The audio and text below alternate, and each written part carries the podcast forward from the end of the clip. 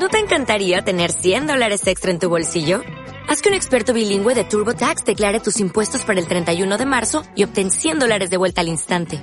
Porque no importa cuáles hayan sido tus logros del año pasado, TurboTax hace que cuenten. Obtén 100 dólares de vuelta y tus impuestos con 100% de precisión. Solo con Intuit TurboTax.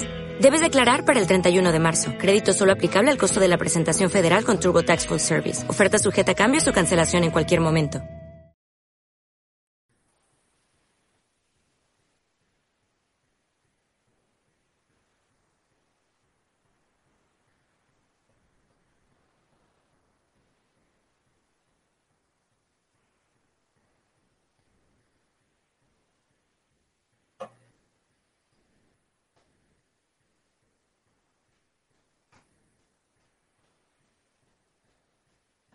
Hola, saludos a todos en nombre del equipo de Mindalia Televisión. Soy John y os damos la bienvenida a Mindalia en directo, donde miles de personas como tú asisten diariamente a las conferencias y entrevistas mundiales en vivo que organiza mindaliatelevisión.com.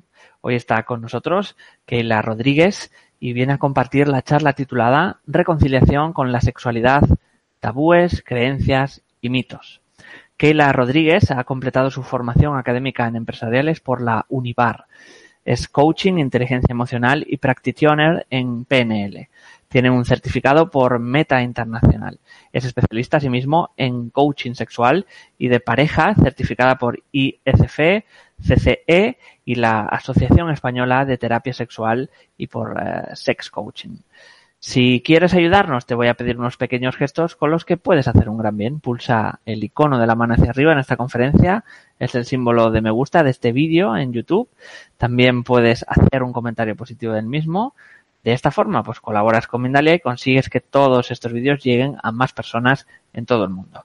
Por otro lado, te animamos a que te suscribas a nuestro canal de YouTube. Es un gesto muy simple, muy sencillo, pero una gran colaboración para todos nosotros.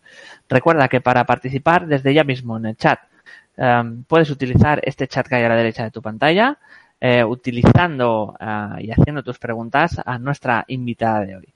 Al final de su charla las responderá. El funcionamiento es muy sencillo. Pon primero la palabra pregunta en mayúsculas, seguido del país desde donde nos escribes y tu pregunta. Y bien, pues ya sin más vamos a dar paso a nuestra invitada, Keila Rodríguez, y su conferencia Reconciliación con la sexualidad, tabúes, creencias y mitos. Keila, buenas, hola. Hola, ¿cómo estás? ¿Todo bien? Muy bien, muy bien. Hola, eh, gracias a vosotros y Mindalia que dais esa oportunidad, ¿no? A nosotros de poder compartir nuestros conocimientos a todas las personas que nos están viendo y que eso les pueda eh, servir, ¿no? Que sea útil para, para, su, para sus vidas, ¿no? Claro, siempre es genial. Em, pues nada, te, todo tuyo, te cedo la palabra. Vale, gracias. vale, vamos allá. Como no puede ser de otra manera, hoy vamos a hablar de la intimidad, vamos a hablar de los sentimientos, de emociones eh, eh, y relación, ¿no? Todo lo que engloba lo que sería la sexualidad.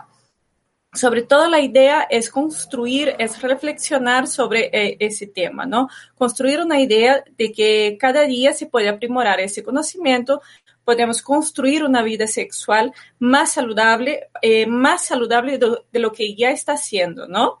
Ah, puedes mejorar tanto para tu bien cuanto para el bien de tu compañero, ¿no? De tu pareja. Ah, no sé si habéis observado que a día de hoy se habla mucho eh, de sexo. Uh, hay mucha facilidad de información, uh, mucha gente que eh, ahora escribe libros con ese tema, eh, músicas, escriben, eh, hay programas de televisión, todo con, con, la misma temática, ¿no? Porque llama mucha atención. Siendo que en otros momentos no, no se hablaba, ¿no? Era tabú. Entonces el tabú, ya vamos a aclarar aquí la idea de tabú. Tabú es lo que no se habla, es el prohibido. Viene una palabra eh, de la Polinesia y esa es la traducción correcta, es prohibido, ¿no? Entonces, como antes era una cosa delicada, se tenía que hablar, shh, habla bajito, ¿no? Eh, asunto de gente grande, solo se habla en cuatro paredes. Entonces ahí también crea mucho esa idea de, de, lo prohibido, de lo que no se puede eh, y de vergüenza sobre todo. Pero ¿qué fue lo que cambió todo eso, ¿no? Que rompió un poquito esa barrera y que hoy se habla tanto. Un poco fue la televisión y otro tanto fue la pornografía, que también ahí nos trae tantos eh, mitos y tantas creencias eh, que nos pueden llegar a limitar. Y, es, entonces, para eso es bueno aprender, aprender real de una forma más saludable, ¿no? No que, que sea todo prohibido o sea todo para, mm, eh, para cohibir esa vivencia, esa actividad sexual. Eh, entonces, antes no se hablaba, ¿y para qué vamos a hablar de sexo? Ya basta con hacerlo, ¿no? Eh, ya está de, gran tamaño cómo hacerlo. ¿Será que ahora mismo, con tanta abertura, tenemos la misma visión, tenemos esa visión diferenciada, estamos viviendo esa sexualidad, tanto como hablamos, eh, la proporción es igual, la calidad de, esa relación sexual eh, es igual o deja mucho que, cuestionar, ¿no?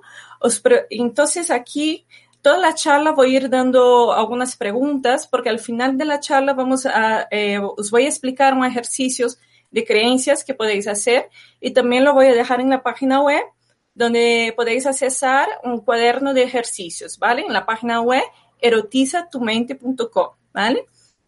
Entonces os voy a preguntar, ¿cómo lidiáis con eso? ¿Tenéis miedo? ¿Tenéis vergüenza de hablar con eso con vuestra pareja, con vuestros hijos? ¿Cómo uh, vuestros padres hablaban eh, de ese tema con vosotros? ¿Teníais ese acceso o no? Eh, ¿Dónde habéis aprendido, no? Eh, ¿Fue en la televisión? Fue con, con, con pornografía, con revistas o, o, o, con vídeos. ¿Cómo fue esa educación? ¿Cómo os enfrentáis cuando alguien os pregunta, cuando tenéis que tocar, tocar ese tema? Uh, ¿Tenéis miedo de hablar? ¿Vale? Eh, ahí ya vamos entrando un poco en la reflexión, vamos a empezar a reflexionar sobre todo eso para llegar al fondo de esas creencias y de esos mitos, ¿vale? Entonces, ¿vives tu sexualidad de qué forma? ¿Es plena o no? Eh, creo que aquí el principal tema eh, para hablar, la necesidad principal es que existe ese entender ese tema. Eh, las personas juzgan que la sexualidad es igual a sexo y no lo es. ¿Vale? Una cosita que vamos a ir aclarando. La sexualidad es mucho más amplia, hace parte de tu personalidad, uh, hace parte de cómo te relacionas con los demás. Eh, esa búsqueda del amor, de la intimidad, del contacto con el otro, solo existe por causa de la sexualidad. Entonces es tu expresión como persona sexual y eso vamos a aclarar lo, que quiero decir con eso, ¿vale? Una cosa que siempre me ha llamado la atención es la confusión que existe eh, eh, en la que vivimos con ese tema, ¿no? Entonces entender esa dinámica y ver el sexo como eh, en mi vida, con mi bienestar, que hace parte de todas las áreas y todos los momentos de, de mi vida. Eh, y os pregunto, ¿cuál es vuestro grado de satisfacción eh, con tu vida? Primero con tu vida y luego con tu desempeño sexual. ¿vale? Ahí vamos a ir uh, teniendo varias cuestiones, varias preguntas para ir ref reflexionando sobre eso. Eh, ¿Cuál es el valor que dais en el sexo en vuestra vida? ¿Qué significado tiene eso para vosotros? ¿Qué significa eh, eh, esa acción en vuestra vida? Primero, para aclarar todo, vamos a hablar de la construcción sexual.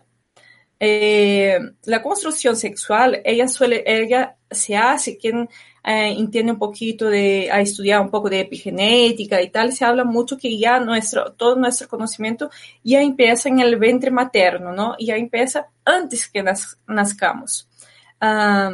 los padres tienen una buena parte de la constitución de, de, la relación de la sexualidad. Ellos van, van a ser los que nos van a construir una parte de esa sexualidad.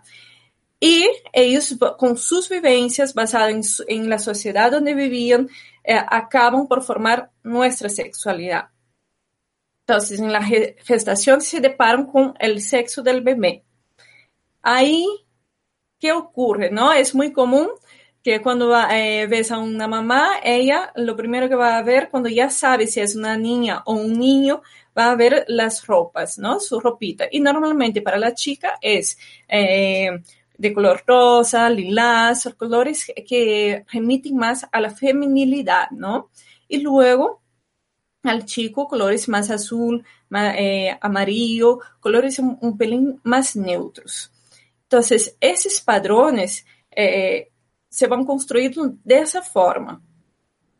Entonces la sexualidad no es apenas definida por el sexo, o sea, no es solo por el género, o soy chica o soy chico, pero también la relación eh, y cómo me expreso como hombre o como mujer dentro de la sociedad.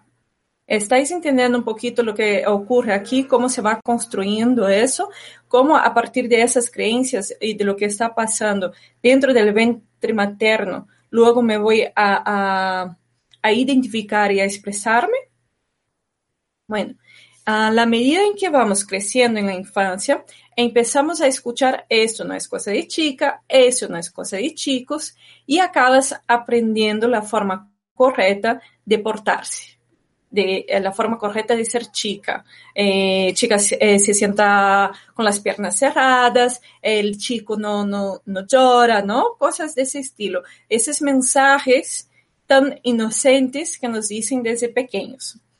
Entonces, una cosa bien interesante que, que, que ahí podamos también uh, ver es, por ejemplo, cuando la madre está hablando de las zonas del cuerpo, les está enseñando, ¿no? Los ojos, la nariz, la boca. Pero va, eh, pocas veces eh, entra en la parte inferior del cuerpo, explica las partes inferiores y los genitales. Y normalmente cuando hace, no utiliza las palabras correctas, que sería la vulva y el pene. Utiliza palabras más infantilizadas.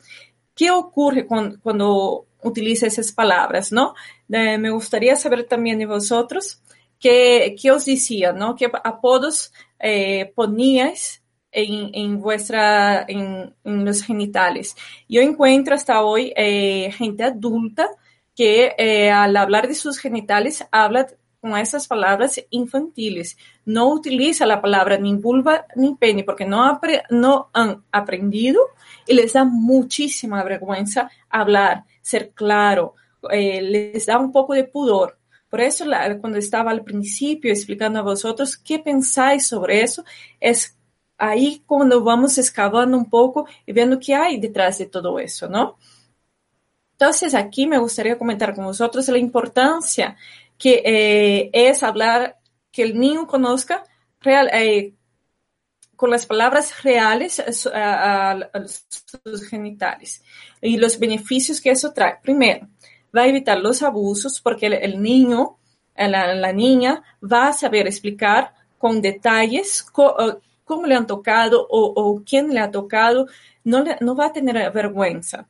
Prevenir cualquier molestia, o sea, si se ha dado, si ha dado un golpe o algo está ocurriendo ahí, una irritación, también podrá explicar de forma correcta y ayuda a la higiene también. Y la cosa más importante que va a ayudar es la libertad a la hora de hablar de la sexualidad con los padres.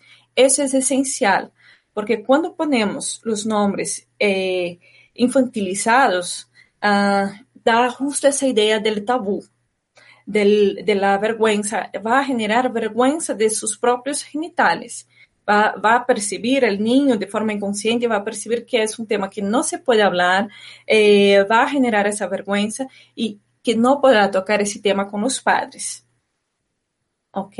Entonces, eh, cuando estamos en la infancia, ocurre una cosa y es primordial eso. Ah, los padres para, para, para cuando es crianza, para cuando somos crianzas, cuando somos niños, son nuestra verdad absoluta. No cuestionamos eh, eh, sus verdades. Entonces, si no aprende en el entorno familiar, si no tiene esa libertad, no tiene los valores y los principios, ¿qué va a ocurrir? Va a empezar a venir las personas externas, luego va a llegar eh, la escuela, los profesores, los amigos, uh, la televisión, eh, y van a decir otras verdades que a lo mejor no, no va a encajar con esa persona, porque la sexualidad es algo eh, muy individual. ¿Vale? Entonces, saber expresarme, tener esa libertad, esa confianza en, en casa es primordial. Eh, entonces, eh, esas cosas van ocurriendo, van haciendo fracturas emocionales, ¿vale? Entonces, cuando eh, como es tratado esses temas em la infancia, vão criando essas fraturas ou não. E aí é quando se empieza muitas crenças, muitos mitos e muitos bloqueios para viver la, la própria sexualidade. Eh, se me permitís, vou tomar um pouquinho de água.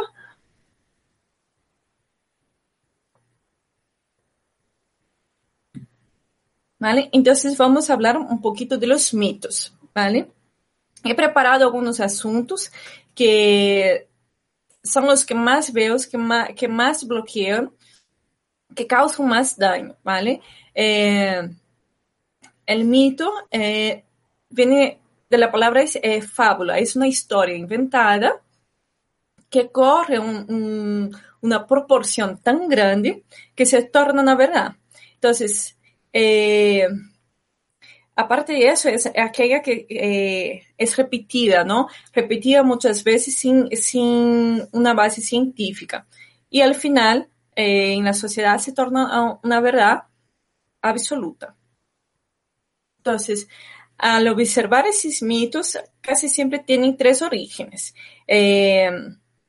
Que el primero es el desconocimiento de anatomía, de la fisiología, Luego tenemos la sociedad que nos impone uh, lo que es el correcto y lo normal.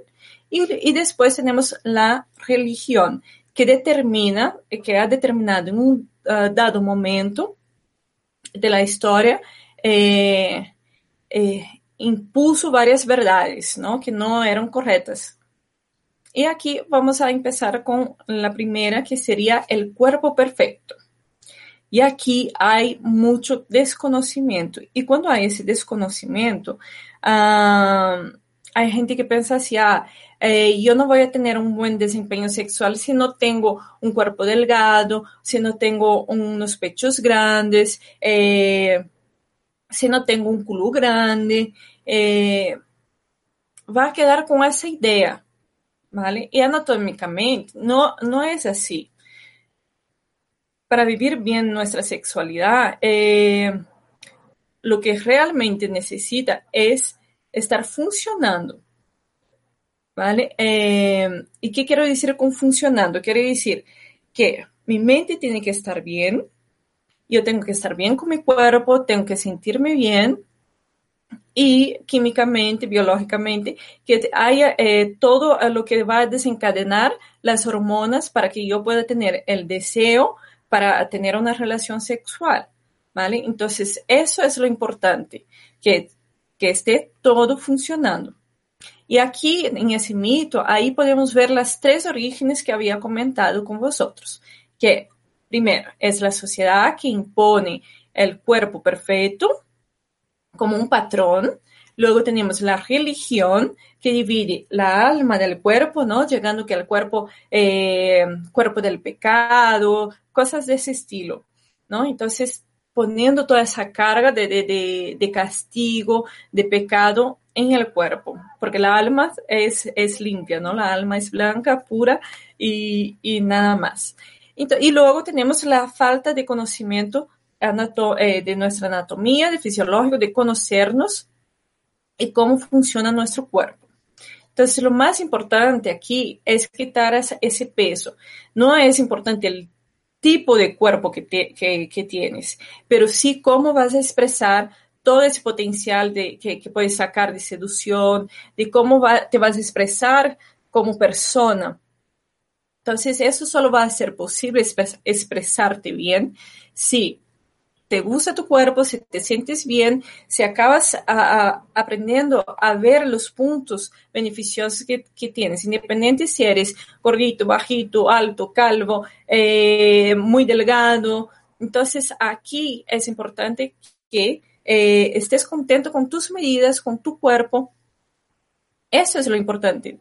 El resto no es importante, ¿vale? hay que quitar todo ese peso que la sociedad nos pone de un de un cuerpo que tiene que ser así o asado. Los años 60 eh, eran una moda, ¿no? Era un estilo de cuerpo. Los años 90 eran otros. Ahora tenemos otro estilo, otra moda. Entonces, nunca vamos a estar perfectos según el, patrón, que nos ponen. Tenemos que estar contentos con lo que tenemos, ¿ok? Eh, y hay pesquisas científicas que comprueban eso eh, el pensamiento se queda en segundo plano con relación al cuerpo. Entonces, eh, o sea, existe, eh, si existe una disfunción ahí por el cuerpo, el cuerpo va a hacer la banderita roja y que va a decir no, se va a negar, no se va a entregar y no va a ver la belleza que hay ahí. ¿Ok? O sea, no sé si estoy yendo demasiado rápido, si estáis entendiendo todo. Y ahora vamos a pasar al, segundo mito, ¿no? Que sería la diferencia de placeres entre hombres y mujeres. Aquí vamos a hablar de, de ese mito que dice así. El hombre es el que piensa eh, más en sexo, él tiene más apetito, eh, él siempre tiene ganas y la mujer no. La mujer puede pasar bastante tiempo y no, no pasa nada. Y ahí está el equívoco, que eh, surge también por la falta de conocimiento del cuerpo, ¿no? Porque cuando eh, se estudia fisiológicamente, vamos a ver que el pene y la vagina, ellos son homólogos. ¿Qué quiere decir homólogos? Que ellos son semejantes, son parecidos, son equivalentes a partir de la séptima semana de la gestación es cuando se definen los sexos. Y ahí existe una concordancia con, los dos órganos. O sea, eh, todo lo que va a ocurrir va a ocurrir en los dos órganos. La sensibilidad ocurre en los dos órganos. Todo va a pasar ahí, en los dos, ¿ok? Solo existe una pequeña diferencia que aquí es la parte buena para nosotras mujeres, ¿vale? Casi siempre estoy hablando en, hacia la mujer porque me hace más fácil, eh, me hace más cómodo y, porque sale más espontáneo. Pero aquí también los hombres van a identificarse, van a entender muchas cosas y van a aprender también bastantes cosas, ¿vale? Entonces, eh, aquí, como os decía, que tiene el secreto. La pequeña diferencia en la mujer es que ella tiene más terminaciones nerviosas que el hombre.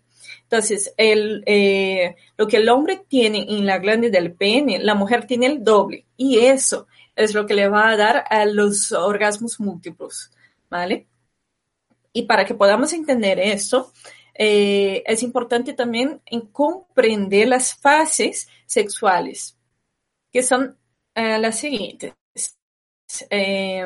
para, para ambos sexos, tanto para el hombre como para la mujer, que es el deseo, la o la meseta que se llama orgasmo y resolución.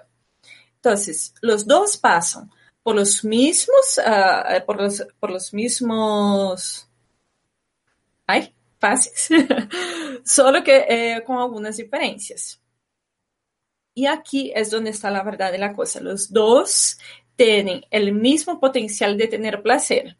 ¿Qué diferencia eso? Y aquí vamos a hablar eh, justo de lo que hablamos en la construcción de la sexualidad. normalmente, cuando el hijo es, es, hombre, es varón, los padres, eh, eh, ¿cómo se dice? Apoyan la sexualidad, ¿no? Es, eh, es más viril cuando empieza pronto, eh, le explica más cosas y, a la mujer es todo lo contrario, ella es reprimida en ese sentido, ¿no?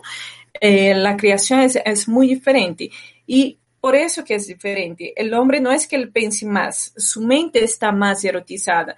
Tanto que se, se veis en, el teléfono de vuestra pareja, eh, vais a ver que casi todas sus, ah, fotos que recibe de sus amigos, de los grupos de amigos, es uh, foto de mujer, de culo, de pecho, porque el hombre también es más visual y entonces él va a excitarse más rápido porque está erotizado, sabe erotizarse más rápido, ¿ok?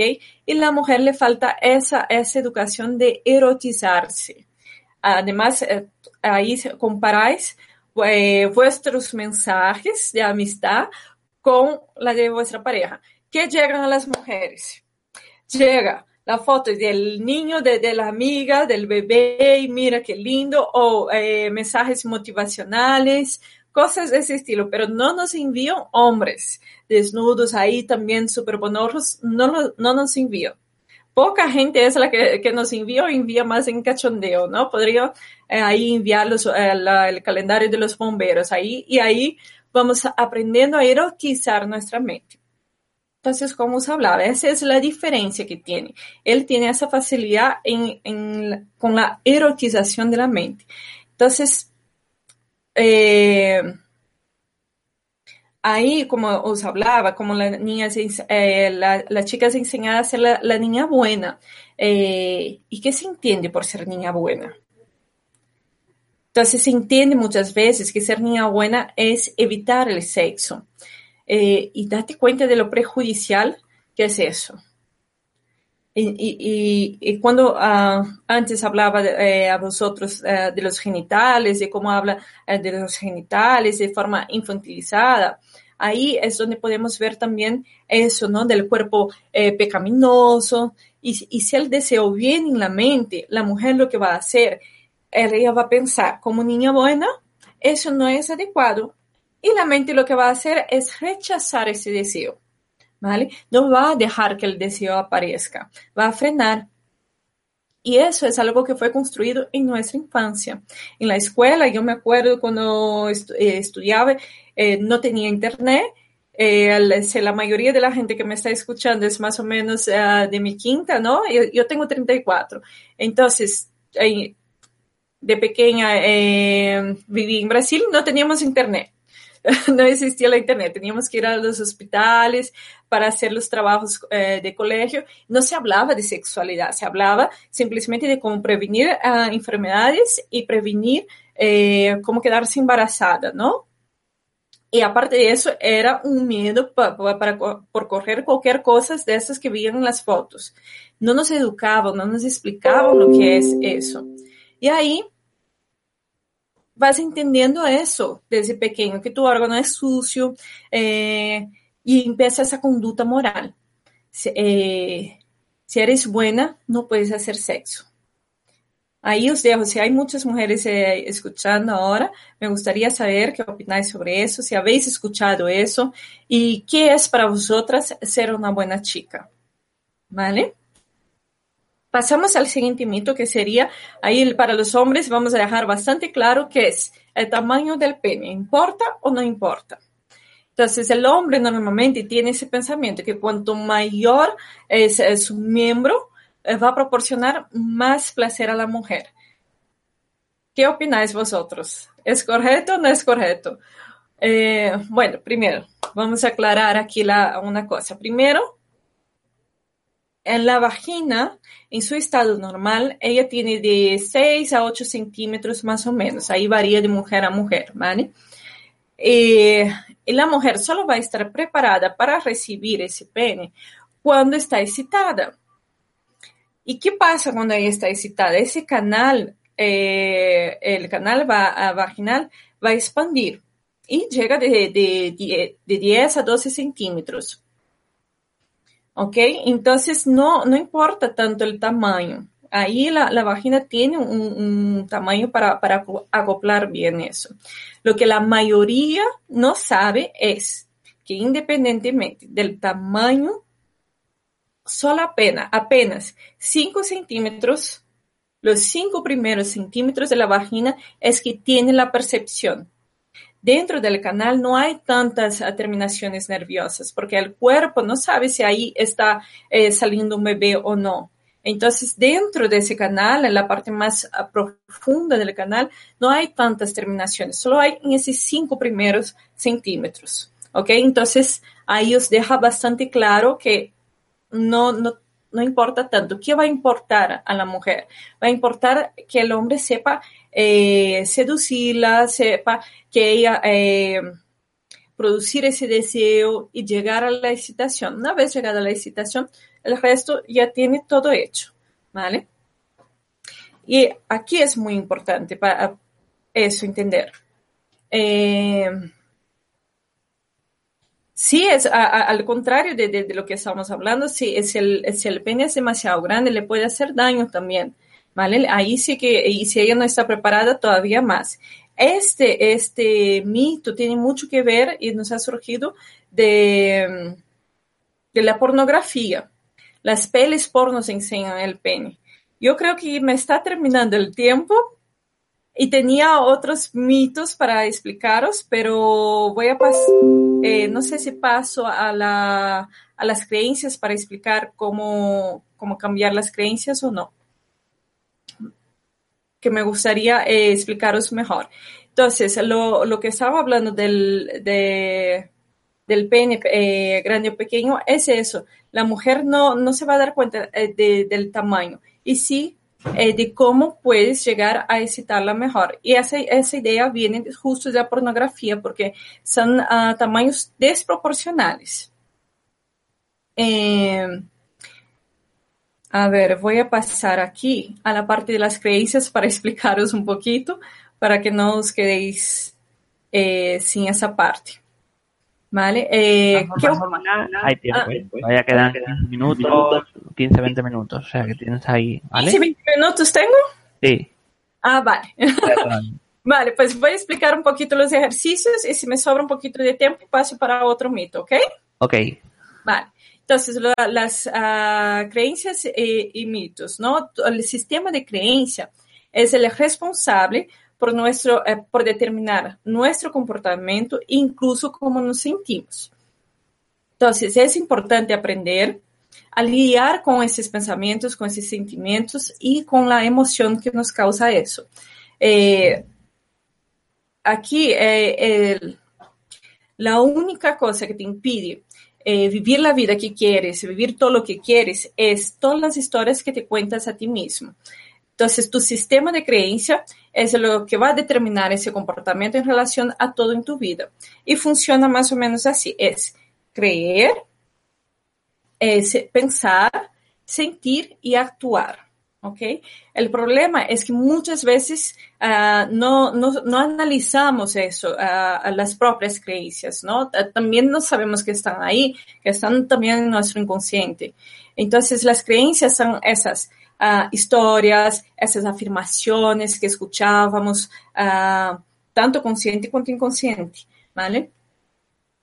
Y por, por alguna razón eh, eh, se tornó una verdad en, tu vida, ¿vale? Entonces, muchas creencias limitantes eh, van a limitar nuestro potencial eh, en varios aspectos. Vamos a analizar algunas, ¿vale? Como había explicado antes algunas. Entonces, por ejemplo, el sexo es pecado, es sucio, es malo, eh, no me siento sexy, eh, soy muy tímida, eh, soy muy celosa o no tengo suerte o eh, tengo mal ojo para, para, los hombres. En fin, son muchas las ideas que, que, tenemos ahí impregnadas y que luego nos impiden vivir como queremos, ¿no? Que fluya eh, las relaciones bien. Y os pregunto, ¿estáis de acuerdo? ¿Estáis de acuerdo que con todas esas creencias, con todo ese peso, eh, vivir una relación, entregarse en el momento del, del sexo, eh, vivir tu sexualidad bien, nos va a bloquear mucho? ¿Estáis de acuerdo con eso? Eh, ¿Cómo vamos a resolver eso? Primero, vamos a identificar, a, os había dado ahí algunos ejemplos, vamos a identificar esas creencias. Entonces, vale la pena que eh, reflexionar sobre eso, que identifiques exactamente cuáles son, eh, qué pensamientos sabotean tu sexualidad. Eh, haga ese ejercicio eh, tranquilo en casa. Podéis descargar el, el, cuaderno, mañana va a estar en la página web y, y tomar vuestro tiempo, ¿vale? Una vez identificada, vais a a la, a la segunda parte, que es eh, cómo sentís, ¿vale? Por ejemplo, si, si, habéis elegido, ay, me siento muy tímida, muy cohibida, entonces vais a, a vais a, a, preguntaros, ¿cómo? Eh, no, creo que no he explicado la primera, que era, eh, vas, vas, a identificar la, la, la creencia y eh, os vais a preguntar si esa creencia es real. Si eh, la, la, idea es que eres muy tímida, es real, mm, realmente así, siempre te has sentido tímida, siempre fue así, o a lo mejor, ah, no, pues eh, mira, aquel día que fui, eh, que viajé con el, el, novio de la universidad, pues no, fue bastante bien, no me sentí tan tímida. Entonces vais a cuestionar si es real eso, ¿vale? Eh, y ahí os vais a dar cuenta que no siempre ha sido así. Y aquí os, os comento. Recuerda que eh, tu sistema va a determinar tu comportamiento y va a influenciar cómo te sientes. Entonces, si ya está muy arraigado, siempre va a pensar que eres tú, eh, que eres así, y que ya no, no hay forma de cambiar, ¿no? Yo soy así, así seguiré y nunca cambiaré, por ejemplo. Pero no, no es así. Tú eh, tienes ese momento en que te sientes así. Puede ser que dentro de poco o mañana ya no te sientas. También depende de la persona con que está. ¿Vale? Eh, basta con cambiar esa idea y que vas a, eh, vas a cambiar la forma que sientes. Es súper bueno ese, ese ejercicio. Eh, ¿Vale? Vamos a pasar para el siguiente paso. Vas a sentir. Aquí vas a sentir. Vas a hacer la siguiente pregunta. Eh, ¿Cómo te sientes cuando crees eh, que eres tímida uh, ahí en, en, la cama eh, o con tu pareja? Pues entonces, por ejemplo, vas a decir, uh, me siento tensa, eh, rabia de mí misma, siento que el cuerpo se encierra, eh, siento frío en el cuerpo, siento que, que estoy paralizada, eh, siento que quiero cubrirme. Vas a analizar con mucho cuidado todo lo que sientes. Es bien simple percibir que prácticamente va a ser imposible soltarse, tener placer cuando crees, que esa idea, eh, cuando crees en esa idea. Entonces, vamos a romper esos patrones. Eh, vamos a romper. ¿Cómo te sentirías sin esa creencia? Si esa creencia no estuviera ahí, ¿cómo te gustaría sentir?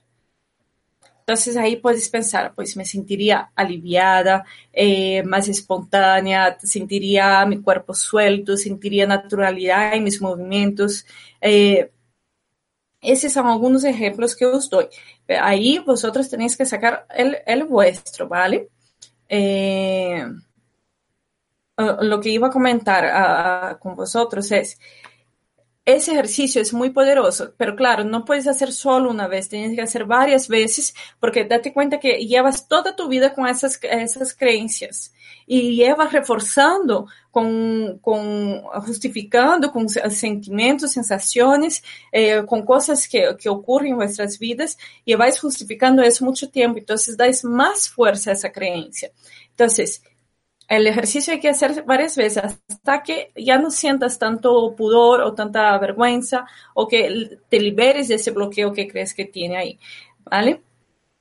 Cuando haces ese ejercicio vas a ver la esencia, vas a ver tu esencia, vas a ver que naturalmente no tienes esos bloqueos, ¿vale? Eh, vas a aprender todo eso. Eh, vas a entender que eso fue instalado por la forma que has vivido, por cosas que has vivido en tus vidas, pero eres libre de eso, ¿vale? Eh, entonces, ese eso basta con eliminar las creencias y, y vas a vivir tu, con tu sexualidad de una forma mucho más plena eh, y placerosa, ¿vale? ¿Cómo llevamos de tiempo? ¿Hola? Sí, todavía pues, cinco minutillos si quieres más. Vale, eh, tengo No, aquí. pasamos ya a las preguntas después de esos cinco minutitos, ¿vale? Vale, eh, tengo aquí varios mitos, entonces uh, no sé qué, qué, os, qué, les gustaría más escuchar. Um, eh, tengo, ay, a ver, voy a poner aquí uno y a ver. Claro, lo que, lo que tú consideres, si todavía tenemos ese rango de 10 minutos más, pueden ser 5 o 10, o sea, si tienes varias cosas que quieras decir, sin problema. Vale. Vale, ok, gracias. eh, vale, eh, me gustaría, sí, el hablar del desempeño sexual, que aquí vamos a quitar muchas ideas también. Cuando hablamos de las fases de la relación uh, sexual, hablamos de una cosa que es importantísima, que es el orgasmo, ¿no? Hoy, hoy parece que es eh, casi obligatorio que tengamos un orgasmo, ¿no? Y y el hombre también tiene orgasmo. El hombre tiene una diferencia entre orgasmo y eyaculación. Y ya imagino a, a, tu chica cuando terminas ahí y ella te pregunta, ¿y ahí? ¿Qué? ¿Has tenido un orgasmo? ¿Ha visto? ¿Ha visto qué placentero que es? Entonces, ahí tenemos que desmitificar todo eso, ¿no? No, no es siempre que la mujer tiene que llegar al orgasmo, la mujer tiene placer muchas veces sin tener, sin llegar al orgasmo. Entonces, eh, quitar un poco esa neura, esa obsesión de, de, llegar a eso. Eh, también los números de veces en, en, la semana, tres veces a la semana, cuatro veces, dos veces al día, eh, quitar todo eso, ¿no? Hay que vivir la sexualidad de una forma plena. Que sea bueno para los dos, buscar, eh, acariciar eh, el, órgano más importante de, más importante sexual es la piel. El más extenso es la piel, el más importante es la mente. Trabajar la mente, hablar con tu, con tu chica, eso es lo que va a ayudar a que ella se suelte más en la cama, a que tenga más placer. ¿Vale? No hacer las cosas con prisa, eh, conocer el cuerpo, conocer las cosas que le gusta, eh, y no solo la manipulación de los genitales, que era uh, el enlace de la, de la, del otro mito, porque ahora es todo como muy penetración y ya está. Hay otras formas de excitarse, ¿vale? Y la mujer puede llegar al orgasmo con otras formas, no solo con la penetración. Entonces, no es solo la manipulación de los genitales o del clítoris, ¿vale? Y no, no, no os fiéis de las pelis pornos porque no, no son verdad y no es ese, ese ritmo. Y ahí es importante que la mujer se conozca, que sepa su ritmo, que aprenda un poquito su cuerpo, aprenda cómo le gusta, a tocarse y saber poder pedir a su pareja lo que quiere, porque el hombre no va a adivinar, él no, no, no va a ser el divino para darte eh, el placer que tú quieres. Y muchas mujeres van en ese así, ah, se, se tumban en la cama como la estrellita del mar y ala, tú házmelo todo. No, tú tienes que saber indicar a tu pareja cómo se debe hacer para que tú tengas placer, porque él no va a adivinar, él no tiene la, bolita de cristal. ¿Vale? Eh, a ver, otro, bien cortito, ¿vale? Voy a hablar de, del mito de la primera vez y de, del dolor, que hay mucha gente que se reprime, que, que aprende que eso duele mucho y hace que da para el resto de la vida que eso es malo y eso es dolorido. Entonces, primero, para, para hablar de eso, hablamos del limen. El, el limen es una membrana eh, que tenemos en la infancia y él tiene el papel de, de, como barrera, como de protección, porque a la flora vaginal ahí no está eh, tan, tan bien, no, no, tiene toda la inmunidad para la protección, ¿vale? De, bacterias y demás. Entonces, para eso existe el limen. Y ya cuando ya empiezas a entrar en la parte de la adolescencia, el límite también se va cambiando. Y, y, no es como una pared. Es, eh, sino eh, con la menstruación, ya, ya lo vemos, cuando viene la menstruación, se quedaría ahí cerradito, no pasaría. Entonces, ¿vale? No es una cosa cerrada, no es una pared que te va a hacer un montón de daño. Eh, pero es, ese mito también viene mucho justo por las verdades que traen otras personas, ¿no? Eh, que los amigos dicen, qué tal, qué es lo que puede hacer eh, que duela la primera vez y que te quedes un poco con el trauma, ¿no?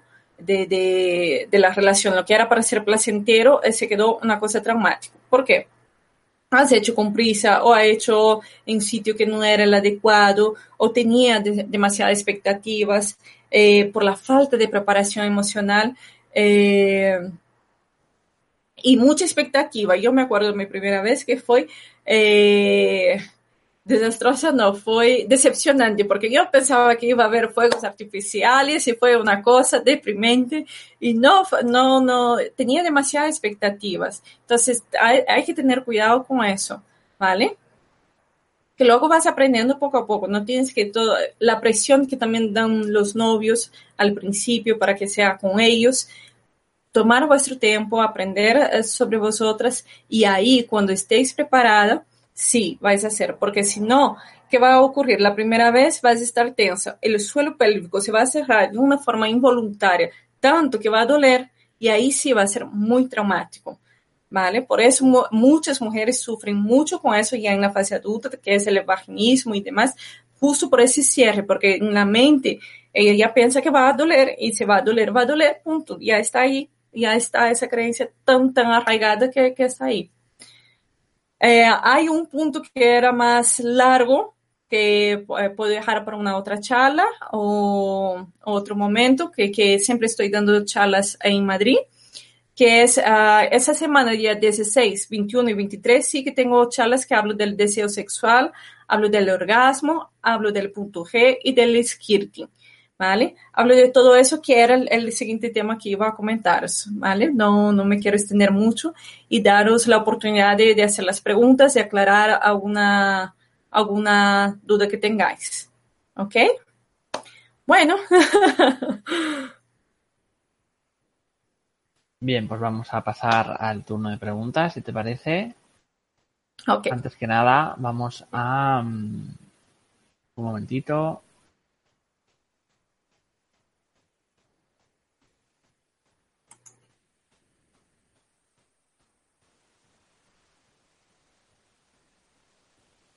Sí, como decía, llegamos al final de esta interesante charla.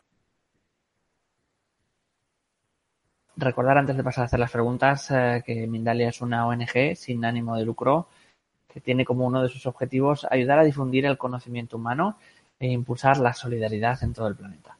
Una forma importante de colaborar con nosotros es suscribiros al canal de YouTube de Mindalia Televisión, ya que al hacerlo le estáis reportando a la plataforma de vídeos la importancia que tienen para vosotros nuestras informaciones y YouTube de esta forma las comparte con más personas en todo el mundo. Además, si crees que tienes información importante que compartir, eh, quieres dar una conferencia o que, te entrevistemos, entra en mindaliatelevisión.com en la sección Colabora, que está en la parte del menú superior de la página web, y rellena el formulario de ofrecer conferencias. Ahora sí vamos a ir dando paso a las preguntas que nos han ido llegando. Comenzamos con Paqui Sánchez, eh, desde España, nos dice, ¿por qué los adolescentes están demasiado adelantados sexualmente? ¿Qué está ocurriendo? Eh, hablo desde los 12 años, ¿no? O sea, como que, ahora es como muy, muy, muy precoz, ¿no? La, la exaltación sexual, ¿no? Sí, justo por lo, que hablaba al principio, ¿no? Lo que rompió todo ese tabú en hablar del sexo es justo la televisión, es el acceso eh, muy rápido, muy fácil. Ni siempre lo, el acceso a, la, información es buena y de calidad. Y eso es importante eh, tener claro y que los padres estén bien conscientes de eso, ¿no? Si os da vergüenza, si los padres no saben hablar, buscar un profesional que pueda hablar y que pueda aclarar todas esas eh, cuestiones, esas dudas a, los adolescentes. Pero sí es verdad que esa nueva generación eh, eh, están más adelantados, pero justo porque se habla más, tienen más información, tienen acceso a la información y también porque la generación de los padres ya, ya también tiene esa, esa, esa visión diferenciada. Pero sí es verdad que, que están mucho más avanzados de, de, que nosotros. Yo con 12 años estaba jugando todavía, ni pensaba en eso. Vamos a seguir con Sami desde Argentina. Eh, nos dice, ¿cómo hacer para volver a querer el cuerpo cuando se engordó muchos kilos en una relación y la pareja te maltrató psicológicamente en cuanto al cuerpo. Muchas gracias. Ah, es aquí, aquí hablamos también de, la autoestima, ¿no? De sentirse bien y una, una persona maltratadora eh, te hunde la autoestima. Entonces, lo primero sería trabajar eso, empezar a mirar cosas bonitas en tu cuerpo, verte bien, verte bonito, ver las cosas bonitas que tienes, ¿no? Y ahí eh, ver lo, que puedes hacer, ¿no? A partir del momento que empiezas a cambiar, eh, si ya sabes que el cuerpo ha cambiado por una gestación o ha engordado o por porque te ha dado la ansiedad y has comido mucho, trabajar eso, ver de dónde viene todo eso y, vamos, y trabajar aquí en la mente primero, empezar a ver las cosas bonitas que tiene, empezar a cuidarte, a quererte, ¿vale? Principalmente a quererte, a quererte bien, a amarte porque si no te amas, vas a dar lugar a que un maltratador, una persona de ese estilo, venga y tenga ese poder de maltratarte, porque tú estás dando ese poder. Entonces, trabaja dentro de ti ese poder mental antes contigo, de quererte, de amarte. No estoy diciendo en ningún momento que sea fácil, es un trabajo continuo. Eh, hay muchos ejercicios hay, eh, que se puede hacer con eso eh, para mejorar. Sobre todo es la autoestima y es verse bien, mirarte, ver las cosas bonitas, ver lo que eso te trajo de eh, bien también y saber por qué hay esa protección, ¿no? Normalmente cuando engordamos, cuando corremos unos kilos de más, o es por ansiedad o por una protección, queremos protegernos de algo. Entonces, mirar un poquito ahí lo que hay en el fondo de eso, atrás de eso. ¿Ok? Vamos a seguir con Néstor Jesús Fernández desde México. Nos eh, comenta, ¿es normal preferir masturbación que la relación con una persona? ¿Es dañino la masturbación? Dentro de tu filosofía en este tema, ¿qué opinas tú de las creencias religiosas sobre el mm. pecado del adulterio? ¿Es malo el sexo o qué alcance refiere este tema en nuestra humanidad? Vale, primero, ¿qué es el adulterio? Es, es eh, tú estás casado y, y es, la infidelidad entonces, definir las palabras bien, tener la claridad de, esas palabras es lo importante. ¿Vale? Eh, la masturbación, se habla mucho, de lo que hablaba de la pornografía, se habla mucho de los vicios. ha salido ahora un estudio de que la pornografía ahora es tan eh, impactante que hay gente que prefiere ver los vídeos que tener relaciones, porque impacta más, es todo muy diferente de lo que está viviendo. ¿Vale? La masturbación sí suele ocurrir eso que, que, has comentado antes, porque tú sabes de la forma que te gusta, sabes cómo, cómo te gusta. Entonces lo importante ahí cuando tienes una relación es buscar esa forma que te guste más, ¿vale? Es eh, buscar esos movimientos, es ver la posición que te gusta más, ¿vale? ¿Ok? No sé si se deje bien clara la, la pregunta. Sí, vamos a seguir con Carla Vera desde Ecuador. Nos dice, hola, muchas gracias por tu conferencia. ¿Cómo se puede desbloquear la energía sexual sin tener sexo necesariamente? Vale, eh, es que no, entendí muy bien la pregunta. ¿Es la energía o el deseo? Porque eh, si hablamos un poco de energía, también hablamos un poco del campo, de los imagino al impulso, no, no tanto al, al, hecho físico, ¿no? A la energía, ¿no? Al sentimiento, ¿no? Ah, vale, vale, vale, vale.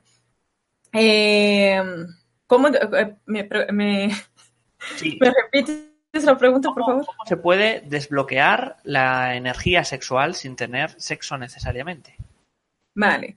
Eh, primero desbloquear es ver lo que piensas en relación al sexo, es buscar todas esas creencias, porque si algo está bloqueado hay una creencia que te está ahí limitando, ¿vale? Entonces, el ejercicio ese de mañana va a estar en la página web, que puedes descargarlo y hacer en casa, tomar tu tiempo y hacerlo. Eh, primero, buscar esas creencias. Y segundo, conocer tu cuerpo, conocer cómo sientes el deseo, eh, cuáles son las cosas que, que, te citan eh, ¿qué un hombre necesita hacer para excitarte, para, para que aflore ese deseo? ¿Vale? O un hombre, una mujer, no sé, eh, la persona que esté contigo. Entonces, eh, eres más escuchar, eres más visual, necesitas fantasear. Eh, si, si, es de esa forma, puedes buscar eh, libros, uh, literatura erótica para que vaya a despertar ese deseo. Hay varias formas que, que puedes hacerlo, ¿vale? Sin tener que eh, hacer sexo, pero es importante conocer, conocer lo que te excita, conocer lo que te gusta, para que eh, puedas luego compartir con alguien también. Y si no es el caso de que quieras compartir, conócete, piensa lo que, eh, crees en relación al sexo, qué te frena, si te tocas o no te tocas, es importante tocarse, conocer, saber qué más te gusta y si es más mental, es buscar eh, películas, libros, cosas que te puedan ir erotizando uh, poco a poco, ¿vale? Okay. Vamos a seguir, en este caso con Marisa desde España, nos dice, ¿el enamoramiento es una enfermedad? El enamoramiento es una enfermedad. Eh, cuando es obsesivo, sí, pero el enamoramiento no, no es nada malo eh, y necesitamos enamorarnos. Eh, para vivir eh, como el tema de sexualidad, para vivir bien una sexualidad, tú tienes que tener tesón, tienes que enamorarte de ti mismo o de tu compañero, pero sobre todo tienes que estar enamorado de la vida. Si tú no estás enamorado de la vida, no estás bien contigo, no te sientes bien, va a ser muy difícil que consigas disfrutar. Entonces, enamorarse es importante, es esencial para la vida porque hay un Ah, no encuentro la palabra, pero se desencadena hormonas en nuestro cuerpo esenciales, que eh, tenemos la oxitocina, la dopamina, tenemos eh, la adrenalina, tenemos varias hormonas que se descargan y que nos dan felicidad. Así que enfermedad, no. Si es obsesiva, si es eh, me enamoro de alguien y me obsesiono de, de esa persona, sí. ¿Vale? Continuamos, nos vamos a Venezuela con Ana María Nieves y nos dice cómo influye la sexualidad eh, con el autoestima. ¿Cómo fluye la sexualidad con la autoestima? ¿Cómo, influye? ¿Cómo influye? Ah, ¿cómo influye? Ok, mucho. Porque para tener una buena sexualidad, lo que acabo de decir, tienes que estar bien con la vida, tienes que estar bien contigo. Si no estoy bien conmigo, si no, si me siento mal, no voy a tener, primero no voy a tener ganas ninguna de nada, ni, que me vean, ni que me toquen. Eso la autoestima, o sea, si no quiero que me vean, ¿cómo voy a tener una buena relación eh, sexual con otra persona? ¿Vale? Me voy a sentir avergonzada de mi cuerpo o, voy a pensar otras cosas, no voy a estar bien, ¿no? Entonces, influye mucho, la autoestima es primordial para, para vivir una buena sexualidad.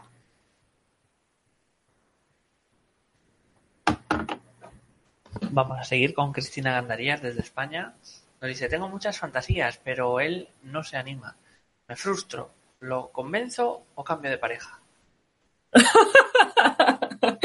Ay, eh, me río porque viví una, situación ah, bien similar. Eh, ahí va la comunicación. ¿Cómo se llama la chica? Cristina. Cristina, ahí va de la comunicación, Cristina, es saber comunicar con, tu pareja esas, uh, esas fantasías. Si ella no quiere, pregunta qué no quiere, qué le impide, porque ahí también él puede tener muchos bloqueos, ¿ok? Entonces, investigar un poquito y llegar a un acuerdo, llegar a una negociación eh, y saberlo por qué él no quiere eh, esas fantasías, ¿ok? A no ser que sean fantasías muy mira, volantes ahí que, que, que os puede hacer daño. Entonces, pero preguntar a él por qué no quiere, eh, y no, sé, no creo que sea el caso de cambiar de pareja, es más ir buscando esa, ese acuerdo entre los dos y pedirle, hoy, mira, me gustaría, igual que ellos, a, muchos piden que nos fantasiemos o que hagamos otras cosas. Entonces, es hablar y entrar en un acuerdo, si, tú, si él no está dispuesto a algunas cosas o está dispuesto a otras. ¿Ok? Vamos a continuar con Fred Delk desde Costa Rica. Nos dice, mi pareja es depresivo y sexualmente debo estar sujeto a su situación. ¿Cómo debo yo llevar la parte sexual en una relación en estas condiciones? Eh, la depresión es ah, complicada. Eh, primero se debe tratar la depresión para después ah, tratar la parte eh, sexual, porque no sé si está siendo medicada la persona o no, porque los medicamentos de la, de la depresión inhiben mucho toda esa parte química hormonal para conseguir tener un deseo. ¿Ok? Entonces hay que averiguar bien. Y luego ese, eh, ir trabajando la autoestima eh, de esa persona. Eh, decir que la quiere, trabajar, hacerle mimos y que ella, eh, primera cosa, eh, eh, los chicos, es muy importante, chicos, no ir al coitocentrismo, a la penetración, a solo eso, ¿vale? Hay otras formas. trabajar antes, es equívoco hablar palabras preliminar, pero para, que nos, nos entendamos, trabajar muy bien esa parte, o sea, caricias, si ves que la persona no está, no insistir, no, quiere, no insistir, pero eh, en vez de un día el, el, sexo, pues un masaje sin intención, ¿vale? Para ir trabajando la seguridad de esa mujer. Eh, caricias, un día solo caricias, un día un una, un, un masaje que podéis dar mutuamente, pero que no tenga esa intención sexual, que lo deje bien claro, no vamos a tener sexo, ¿vale? A no ser que ella pida. A la cuarta, quinta vez que vayas, que tenga ese acercamiento a ella, eh, sin esa intención, vas a ver que las cosas van a cambiar un poquito, ¿vale? No sé cómo es vuestra relación, ahí tendría que saber un poquito más, pero puedes probar eso, ¿vale? Vamos a seguir con Ana desde Colombia. Nos dice, a veces salen ruidos de mi vagina. ¿Se puede evitar? Pero, ¿ruidos cuándo y cómo? Ahí, ahí no, no, no especifica, eso es la, pregunta. Entiendo durante el acto, quizá. Eh, sí, es en el acto son los pedos vaginales que se llaman, que es porque entra aire y entonces sí que puede hacer ruido, ¿vale? Entonces eso depende mucho de la posición sexual que estáis teniendo y puede entrar, es justo porque entra aire, entonces buscar una otra posición que no entre aire y ahí ya no hay ese pedo, si es esa la, la, pregunta, ¿vale? Vamos con Mercedes López desde España. Eh, nos dice, cuando practico sexo oral me dan arcadas, ¿es evitable? Eh, sí, existen técnicas, pero te dan arcadas porque eh, llegas muy profundo, va muy profundo o porque tienes asco de, hacerlo. ¿Vale? Eh, pero sí hay, existen técnicas para, hacer sin que te den arcadas, ¿ok? Vamos a seguir con Jean Paul. nos pregunta desde Perú. Yo tengo micropene y por ende nunca he tenido relaciones sexuales y como dicen, el sexo es beneficioso. ¿Es malo nunca haber tenido relaciones sexuales a mis casi 45 años? Eh, vale, eh, micropene no entendemos. Micropene no, no sé de qué tamaño está diciendo. Pero como sé comentado, el, mito del pene grande o pequeño no importa. Lo que importa para la mujer es la excitación, es el deseo y hay otras formas. Hay el sexo oral para la mujer, hay eh, la puedes masturbar, eh, podéis jugar con juguetes si es el, el caso. O sea, hay varias formas. Si es malo o no, ahí va a depender de ti, de cómo te sientes en relación a eso. ¿ok? Hoy se habla mucho de, eh, hay un porcentaje, el 1% de la población mundial son personas asexuadas que no tienen deseo sexual. Existe.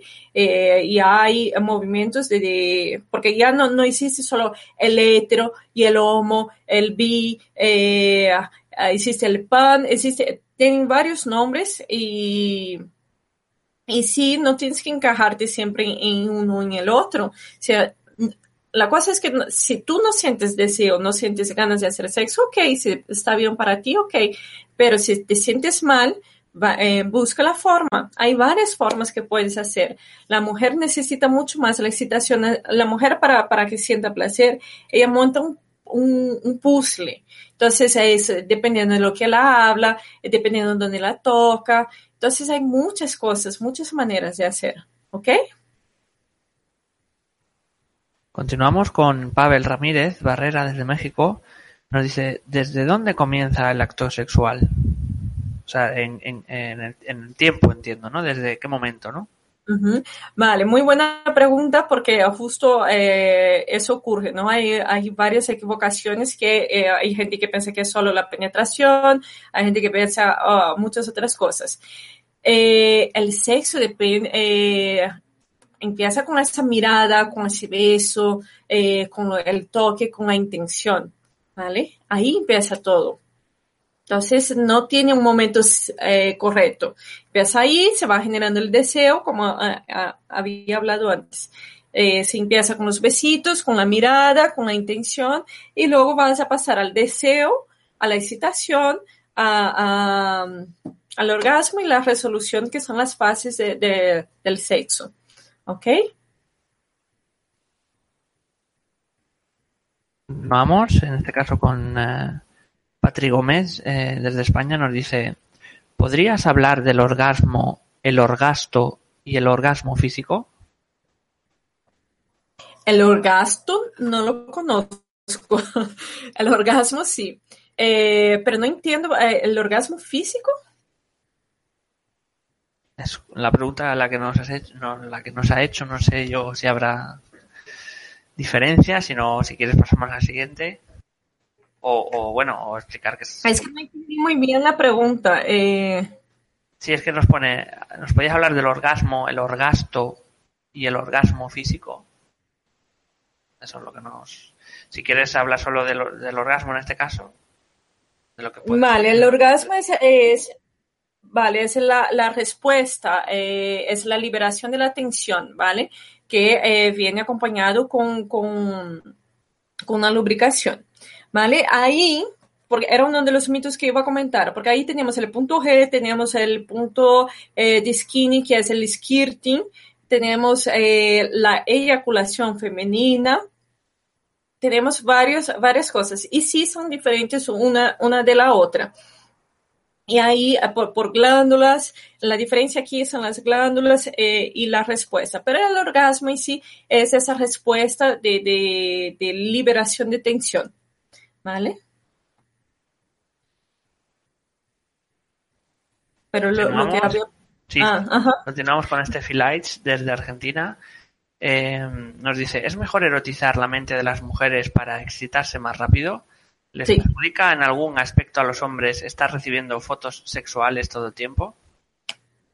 Son dos preguntas. A ver, eh, repítemela, por favor.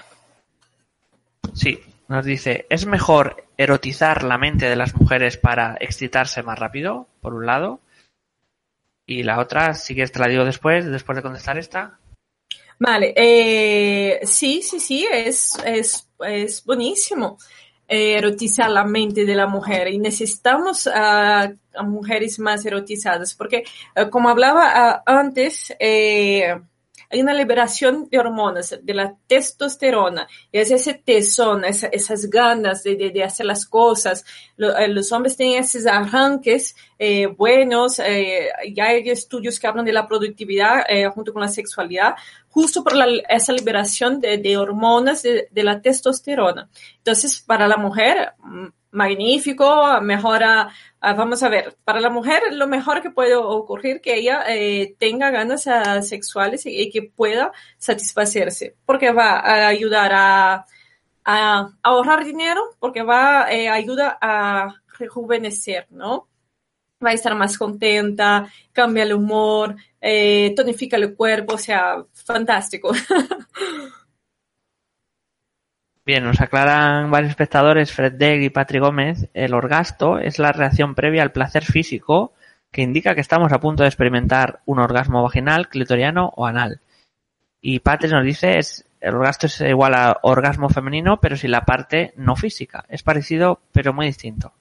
Es que no, no había oído nunca la palabra orgasto, no, no sé de dónde, de dónde son, pero orgasmo no, no lo había escuchado. Igual es que se dice así en castellano, no, no, lo sé. Eh, no lo he visto en ningún lado y no, no, lo he escuchado hablar. Pero en fin, sí que existe esa, esa previa y que muchas mujeres no llegan a tener el orgasmo justo por ese miedo, que es ese principio que da la sensación que ella va, va a orinar y tiene una tensión, tiene contracciones y muchas mujeres se retraen y no consiguen tener el orgasmo justo por, por eso, ¿vale? ¿Cuál era la segunda pregunta del chico? Sí, la siguiente pregunta era, ¿les perjudica en algún aspecto a los hombres estar recibiendo fotos sexuales todo el tiempo? Eh, no solo fotos, pero vídeos y demás, porque eh, empieza la insensibilización, ¿vale? Eh, igual que ver demasiada violencia, acabas no teniendo esa sensibilidad en frente a, a uno, ¿entiendes? Es lo mismo que el otro chico preguntó de la masturbación, de tal, tal. Eh, puede causar esa falta de sensibilidad, ¿vale? De, de, de tal y, y, ir erotizando demasiado que llega un momento que ya ver una foto ya no, no te dice nada, ¿ok? Vale, nos vamos a, antes de seguir, vamos a hacer un pequeño recordatorio. Si quieres ayudarnos, te voy a pedir unos pequeños gestos con los que puedes hacer un gran bien. Pulsa el icono de la mano hacia arriba en esta conferencia. Es el símbolo de me gusta de este vídeo en YouTube. También puedes hacer un comentario positivo del mismo. De esta forma, colaboras eh, con Mendali y consigues que estos vídeos lleguen a muchas personas en todo el mundo. Por otro lado, te animamos eh, fervientemente a que te suscribas a nuestro canal de YouTube. Es un gesto muy simple, muy sencillo y una gran colaboración para todos nosotros. Seguimos recibiendo preguntas y haciéndoselas llegar a Keila. Nos vamos en este caso con uh, Marian Martínez. Nos pregunta desde España, Keila, ¿qué peso tiene en la relación los besos? ¿Qué indica que la pareja no quiera besar? Gracias. eh, es muy íntimo, ¿no? El, el beso es súper íntimo y es lo que crea la relación eh, más íntima. Entonces, hay, eh, ahí existen eh, personas que cuando están enfadadas, cuando hay algo que le molestó en, la relación y no se habló, justo puede pasar eso, ¿no? No se acerca, el cuerpo re, rechaza eso, ¿no? Lo que habíamos hablado antes. Entonces, el cuerpo acaba rechazando esas muestras de cariño y, y, el rechazo al beso. Puede ser que haya ahí una molestia, un rechazo o algo, o, que realmente ya no te guste esa persona. Entonces ya te da cosa besarle, porque es algo muy íntimo. Hay veces que acaba siendo más íntimo que, que, que tener relaciones sexuales. Para algunas personas es mucho más importante. Continuamos. Eh, en este caso con eh, Valentina desde Argentina, nos dice, quiero hacer un trío, pero no me animo. ¿Cuál debería ser mi primer acercamiento a esta modalidad sexual? Vale. Primero quieres hacer un trío, ¿por qué? Porque te, te pide tu pareja o porque realmente quieres, es un deseo tuyo. Eh, estar segura de, de, lo que quieres, ¿vale? ¿Qué sensaciones tiene? Eh, es que ahí con quién quieres hacer, cómo quieres hacer, o es solo una fantasía. Ahí te, tendría que estudiar mejor la, la, lo, que, lo que piensas en relación a eso, ¿vale?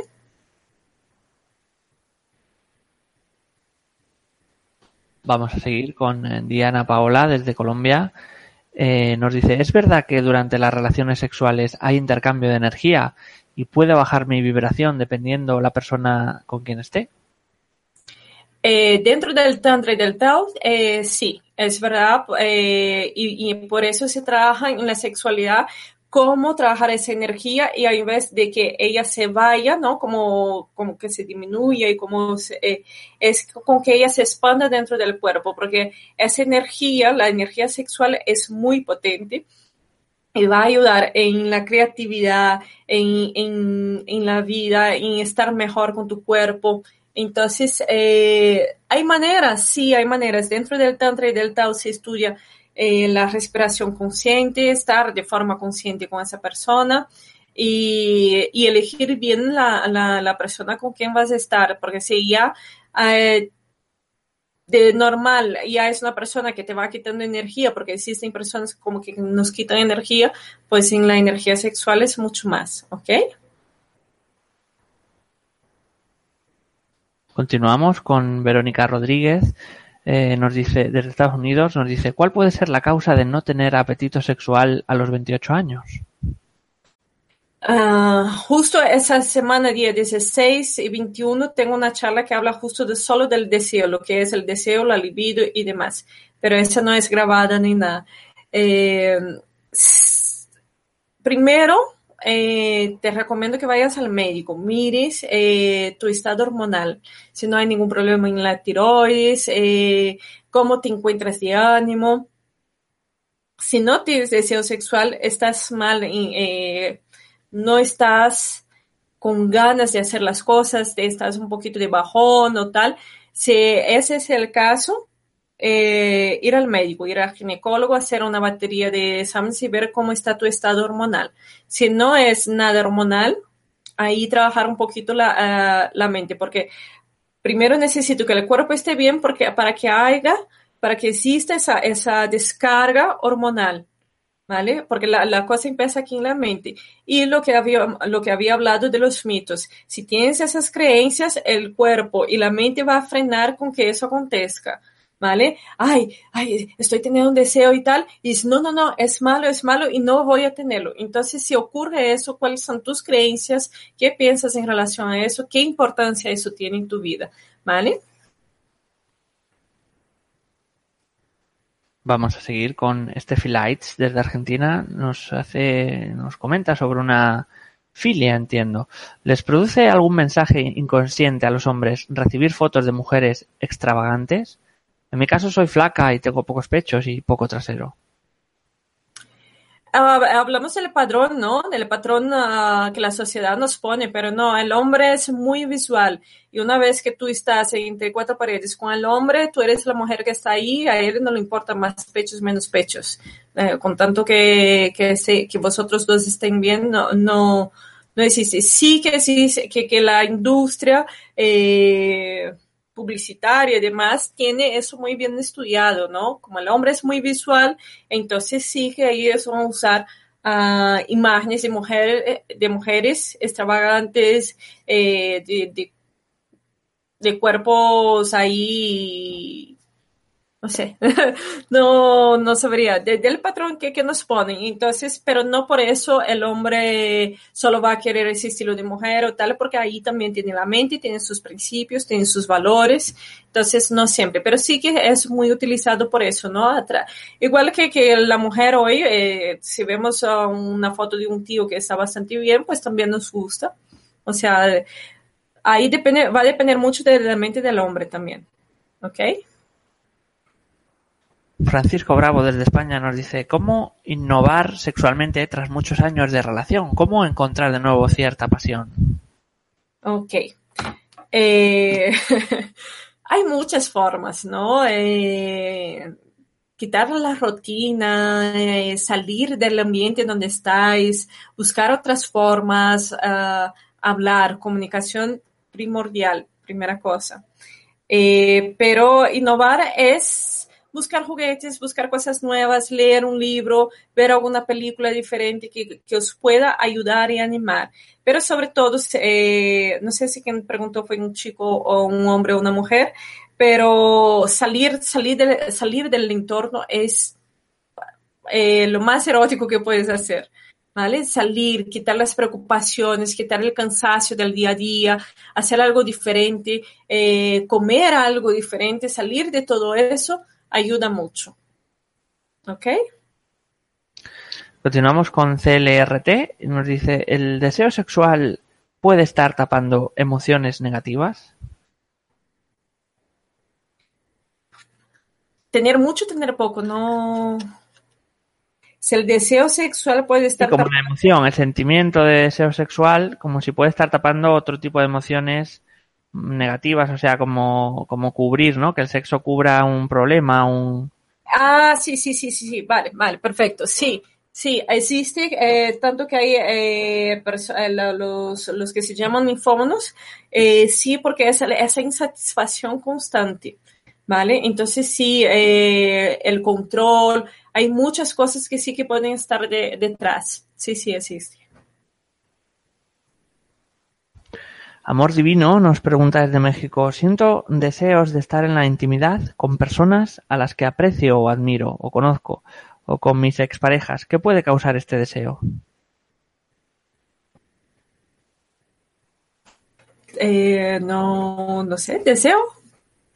no, no sabría explicarte que tengas, eh, es normal que nos sintamos eh, atraídos. Normalmente cuando nos enamoramos, eh, nos enamoramos de, no nos enamoramos solo de la persona, nos enamoramos de, de, cómo es esa persona, ¿vale? De, de todo lo que ella tiene, eh, no es solo la parte física. Entonces es normal que sienta deseos por otras personas. Es normal que sienta deseos por tus ex porque tienes recuerdos. Lo que no es bueno es que empieces a comparar, ¿vale?